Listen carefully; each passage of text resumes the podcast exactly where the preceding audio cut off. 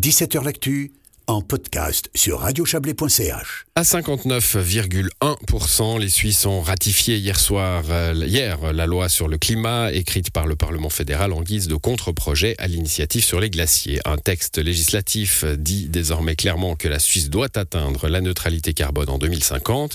Plus qu'une explosion de joie, celles et ceux qui luttent pour la protection du climat ont poussé un énorme ouf de soulagement. Parmi eux, le biophysicien Jacques Dubochet, 81 ans, prix Nobel de chimie en 2017, engagé aux côtés des activistes du climat. Notre correspondant à Berne, Serge Jubin, s'est entretenu avec lui. Jacques Dubochet, bonjour. Mais bonjour. Quel sentiment vous anime? C'est passé, l'initiative est acceptée. Ouf Bravo c'est un oui aujourd'hui à une initiative qui est à 7 ans. Est-ce qu'on n'a pas perdu ces 7 ans? Mais oui, parce qu'on était à ce moment-là probablement 0,7 degrés ou comme ça. Maintenant, on est à 1,2 et chaque pourcent de degrés de plus dans l'atmosphère, c'est un malheur.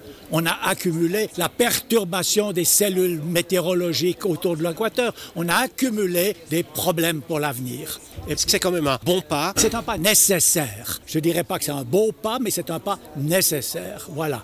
Dans notre système péniblement démocratique en Suisse, avec ce peu de votants, un vote de 58 contre 42, c'est quand même clair, net et précis. Avec le oui de ce dimanche, les glaciers ne vont pas s'arrêter de fondre. Comment est-ce qu'on pourra mesurer un jour que le oui d'aujourd'hui, c'est un oui important? C'est une étape. Et une étape ne doit et ne peut être considérée que dans un ensemble.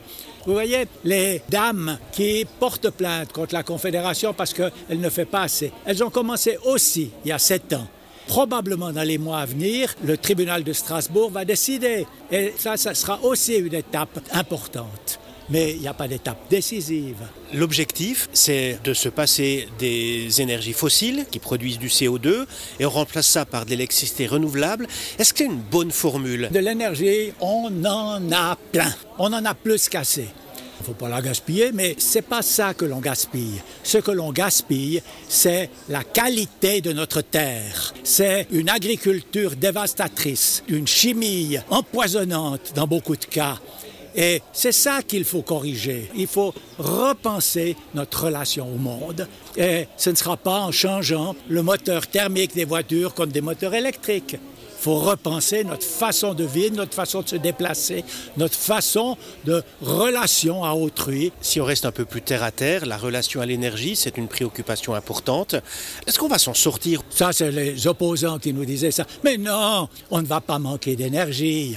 Vous voyez, M. Rushdie, qui est maintenant responsable de faire cette transition, il ne va pas faire disparaître les énergies fossiles tellement vite qu'on sera tous en manque. Non, on peut être tranquille. La transition vers les énergies renouvelables elle se fera sans grande difficulté parce qu'elle est facile. Actuellement, on a une croissance vers le renouvelable qui est plus rapide que ce qu'il avait demandé que l'on fasse. Si on mettait des capteurs solaires sur tous les toits habités en Suisse, orientés correctement, on aurait le but. On alimenterait toutes les pompes à chaleur et patati à patata.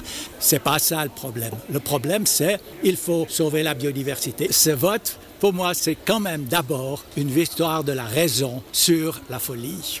Voilà, Jacques Dubochet, euh, interrogé, interviewé par notre correspondant à Berne, Serge Jubin. C'est la fin de cette émission. À l'édition, bah, Serge euh, Jubin ce soir. Et puis, euh, l'émission revient demain. Excellente soirée à vous.